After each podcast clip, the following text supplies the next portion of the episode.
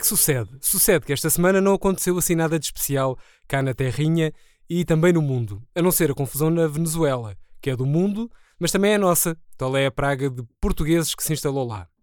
Também houve o frio diabólico na América, houve a ida do Presidente da República, a sério, é mesmo da República, com R grande. Uh, República que devia ser, como é que se diz? Uh, ah, laica. É isso, a República devia ser laica, como a cadela soviética. Mas o nosso presidente uh, lá foi ter com os padres ao Panamá e veio todo contente com a promessa de uma missa gigante no Montijo, ou em Louros, ou lá o que é. Enfim, são gostos. Também houve esta semana um treinador de guarda-redes do Futebol Clube do Porto a brincar às fisgas, com uma medalha, isto no mesmo evento em que o Sporting se tornou campeão de inverno, nada mal, porque nas outras estações do ano é o que se sabe. Uh, foi uma semana morna, portanto, nada que se compare com um cotidiano encharcado numa boa dose de racismo e brutalidade da polícia, como na semana anterior. O que é pena, porque uma pessoa habitua-se àquele bem bom das balas de borracha e depois fica a chuchar no dedo, cheia de nostalgia. Mas adiante. Vamos lá avançar para a revista de imprensa do inimigo, com a vantagem de que a nossa não anda a vangloriar-se dos novos estúdios e das novas instalações, como aqueles posidónios da SIC Notícias. Se é para encher chouriços, enchemos-los com notícias mais ou menos inspiradas na realidade, exatamente como a SIC faz. Não enchemos os chouriços eh, com paredes e autopromoção descarada. Mas vá, eles é que são os do jornalismo sério. Bom, Queria então começar a revista de imprensa pela Operação Marquês, que acaba de começar a fase de instrução, ou seja, mais um passo no calvário jurídico que pode acabar em nada, e falo da Operação Marquês porque o José Sócrates espera que alguém muito querido arquive o processo todo, basicamente. Sócrates já tinha tido alguém muito querido que lhe emprestou uma casa na Ericeira e agora, em declarações ao inimigo, disse esperar que alguém muito querido e muito fofo e muito amigo atire as toneladas de papel da Operação Marquês para o ecoponto. Esta segunda-feira começou então a instrução do processo e o ex-primeiro-ministro é acusado de 31 crimes e de não ter sido nem muito querido, nem muito fofo, nem muito amigo da lei. E por falar em pessoas que chegam a primeiro-ministro à boleia do PS, tenho aqui uma notícia sobre mobilidade, um rigoroso exclusivo IP. Eh, e é uma notícia que revela que o António Costa vai apanhar um autocarro para ir visitar o bairro da Jamaica. Ao contrário de Santana Lopes, que só anda de bólide, António Costa é conhecido por usar e abusar dos transportes públicos. Até lhe tiraram uma foto no autocarro da Carris e não sei o quê. E só não visitou ainda o problemático bairro da Jamaica porque não conseguiu apanhar o comboio para o Pragal, seguido de um autocarro dos transportes sul do Tejo que vá até aquele bairro do Seixal. O primeiro-ministro acusou ainda a Assunção Cristas de achar que ele anda de autocarro por causa da cor da pele.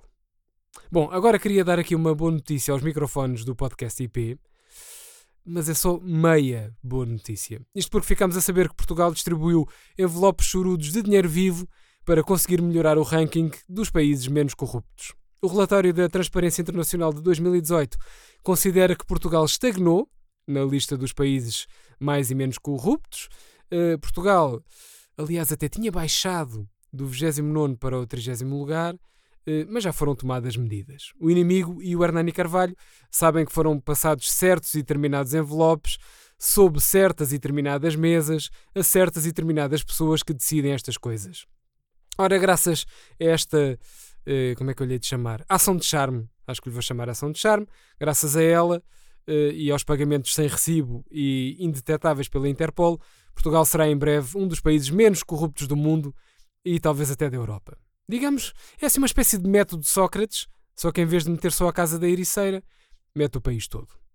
Ora, o que é que eu tenho mais para aqui? Ah, tenho confrontos. É triste, é triste, uh, mas é a mais pura das verdades. Segundo a secção de Sociedade do Inimigo Público, houve racistas e antirracistas que entraram em confronto por causa da reabertura do Elefante Branco.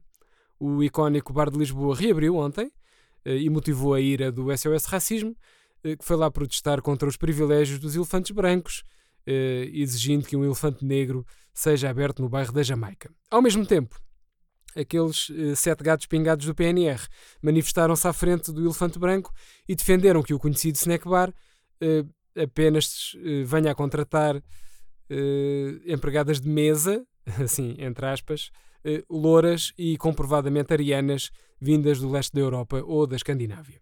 Entretanto, soubemos em primeira mão que o Daniel Oliveira Uh, não é o que dizem os seus olhos, é o outro, das sobrancelhas, vai ouvir o Boaventura Sousa Santos sobre a reabertura do Elefante Branco no seu podcast. Isto significa que o assunto é mesmo importante.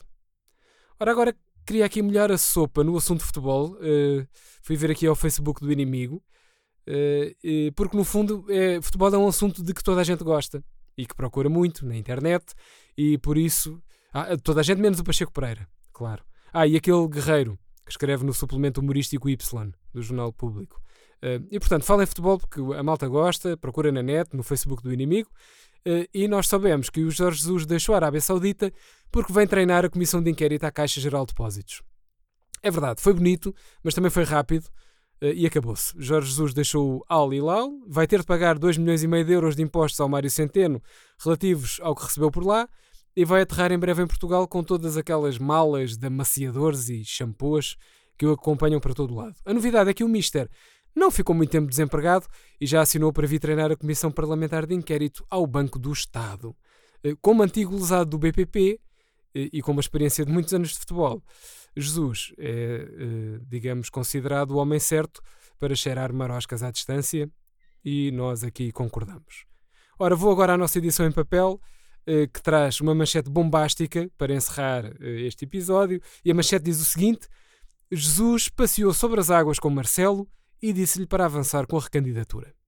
Estou a falar agora de Jesus, o Filho de Deus, e não o que vem da Arábia Saudita, como é evidente. Eh, o que se passou é que o Filho de Deus e o Filho das Selfies foram passear, depois da abertura oficial das Jornadas da Juventude, e logo a seguir eh, fizeram um trilho de trekking, eh, depois nadaram no mar, como o nosso Marcelo gosta, e acabaram os dois a caminhar sobre as águas do Canal do Panamá. Foi nessa altura que Jesus Cristo disse ao Marcelo para avançar para um segundo mandato o Marcelo, que há muitos anos ameaçou nunca mais fazer não sei quê, nem que Cristo viesse outra vez à Terra.